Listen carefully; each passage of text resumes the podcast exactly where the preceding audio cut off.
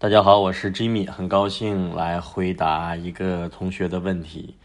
嗯、在学习群里，大家应该也看到一个叫豆包的同学，嗯、问到一个问题，就是特别在意别人的情绪，特别在意别人，其实就是咱们通常说的，可能比较在乎别人的评价，大概应该是这个原因啊。我只是只能就着你的文字和结合其他同学也有说过类似的问题，我说一期话题。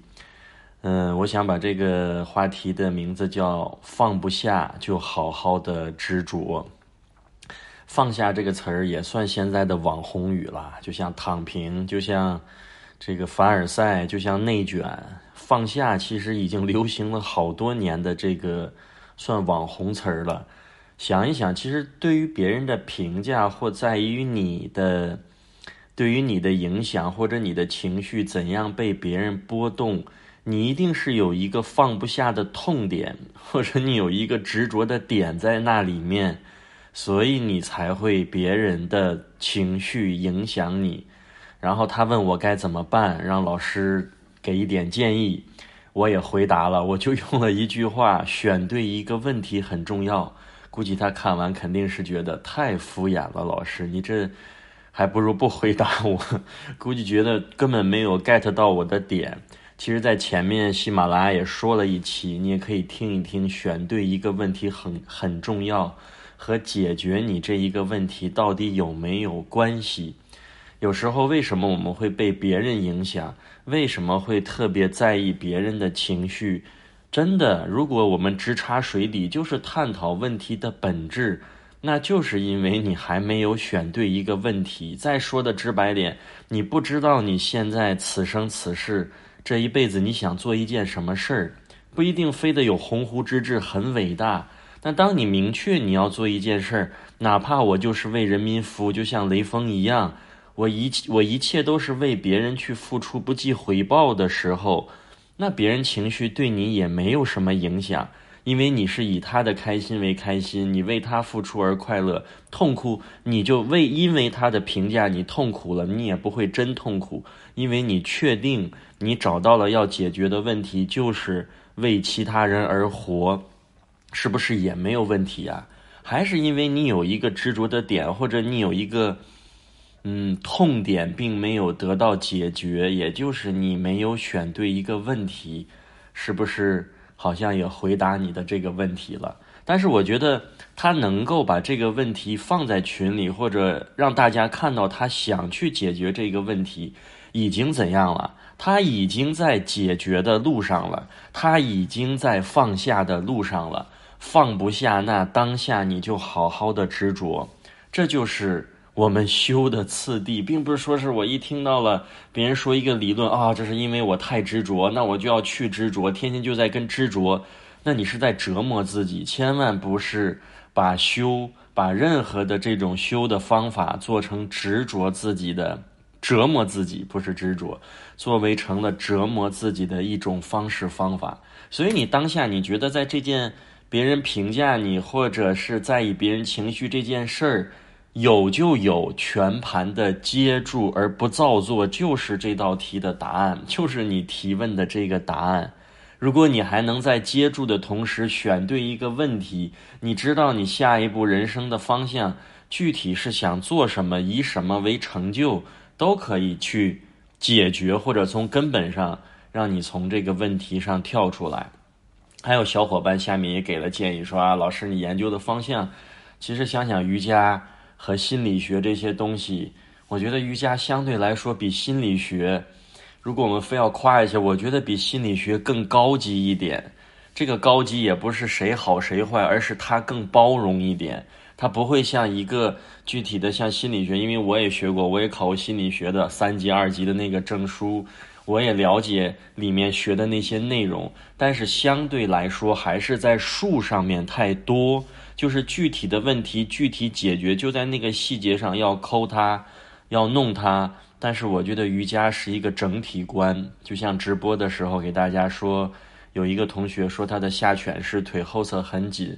我觉得在刚开始练瑜伽，我也是大量的时间就关注一个部位，但瑜伽其实是在每一个体式或者每一个大序列，你要学会跳出来，宏观的去看待一个体式，你一定有意想不到的收获。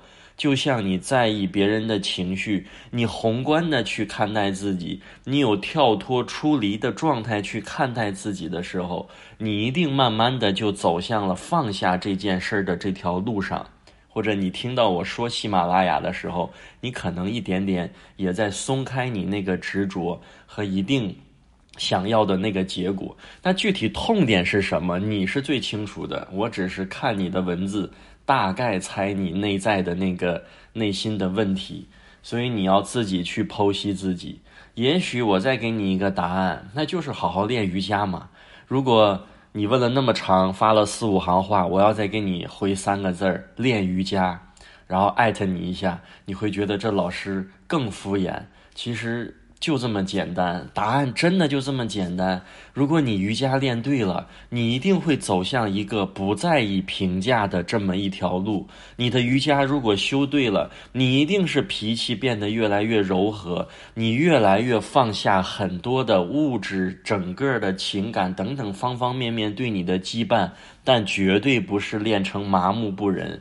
瑜伽最后修的，你不但不会麻木不仁，而且你会充满爱。这个爱不是自私的，不是有分别心的，而是一个广阔的、带慈悲心的大爱。也就是你不会狭隘的，特别在于一两个人的情绪掉在那一个小的范围里面，你反而你的状态是一个很开阔、很包容、四面八方的一个有空间的那种感受。所以，如果瑜伽练对了，你是走在一个明心见性的过程，也就是说。呃，是是勤勤拂拭，莫使惹尘埃。然后到最后，本来无一物，何处惹尘埃？你可以用空还是有，你去感受。你在不同的阶段，你都能去感受瑜伽，或者我 F O 有时候这些它是很相似的，我就不提那个敏感词了。它都是让你产生你内在的连接。瑜伽说的更直白，也就是了解自己的过程。你在意别人的情绪，在意别人的评价。你想想，你那一刻，你是断掉觉知的，你的心、你的性都会跟着外在来回的奔跑，而丢掉了你那一个稳定的自信、稳定的内在。所以瑜伽练对了，你是不是应该处处觉察呀？你是处处觉知。有时候瑜伽就像一个拆分大家的身体的元器件一样，随着你每天。每一个当下，更多的去觉知，更多的去连接的时候，这就相当于把一个汽车，把它汽车拆成了轮胎、发动机，然后这个机的外壳、车的外壳、车的座椅，然后你拆的越细越分的时候，你的那个在意和执着就会变得少之又少，因为你不存在一个这个车。执着也就是让你，你特别在意这个车的完整性，去执着，去掉这种慢慢放下的过程，也就是有一个剖析，把自己解剖开的这种感受。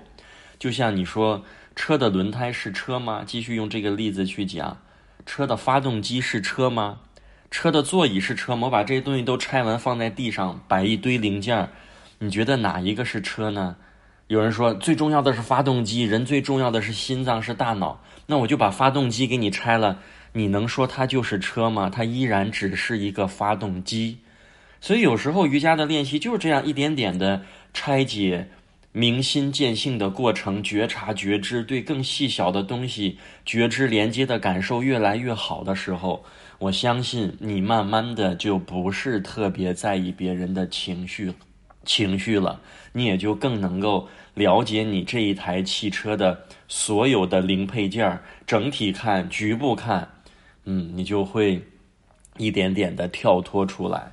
再给大家一些小的方法，或者其实你这个问题有特别多的方法，嗯，对应杂乱的时候，其实你在那个状态，别人对你评价，我们在前面领大家观呼吸的时候。如果你认真看了，观呼吸是不是也讲了？如果你的情绪杂乱，别人评价干扰，观呼吸呀。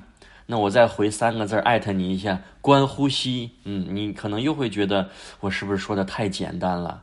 其实就这么简单。关键实际现在大家小伙伴有一个最大的问题，就是我们掌握的方法很多，我们我们跟老师学的内容很多，从小到大装了一脑子的知识很多，到关键的时刻你不知道拿什么方法来应对。我觉得就是为学日益，为道日损的意思，太多了，太杂乱了。有时候就不知道怎么去应对这些事情了。如果杂念起用观呼吸，贪心起的时候，贪念执着强的时候，也多要观察无常，觉知无常，是不是无常啊？所有的一切，有就有，无就无。有时候身边的人的离开到来，财物的流失，一切都在无常之中。有时候你就不会特别执着情绪。情绪是不是也是一个无常啊？我们都有过体验。今天晚上特别痛苦的事儿，睡一觉起来感觉，哎，昨天晚上不至于啊，这事儿至于我当时那么严重的睡不着觉吗？所以一切都是在流转的。贪心或者这种执着，要多去观无常。嗔恨心起，讨厌别人，排斥别人，讨厌别人的情绪对自己影响的时候，多去观慈悲。当你的内心有真正的无分别的大爱的时候，你想想别人的情绪对于你来说，有时候可能也都是在你面前开过的一辆汽车，你也不会特别的掉进去。所以你一定在背后隐藏了一个痛点，具体是什么，只有你知道，可能你也不会方便告诉于我，所以我只能用这种粗浅的方式。也就是说白了，你给的这个问题有一点太大了。有时候我们太在意别人的情绪的原因，肯定不是出在别人的情绪上，而是你太在意这三个字儿上。那之所以你太在意，背后是什么？你想怎么解决它？刚才说了，选对问题，用瑜伽，用观呼吸、观无常、观慈悲，很多的方法都可以对治你这个太在意别人的情绪对自己的影响。那具体怎么做？那就要看你。自己和自己的连接，找对一个方法去尝试。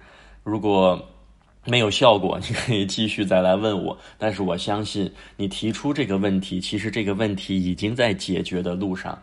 也就是刚才给大家的标题：如果你当下遇到一个放不下的事儿，那就好好执着，因为你意识到你现在正在好好执着的时候，你已经走在了放下的路上。好，这一期就到这里，我们下一期再见。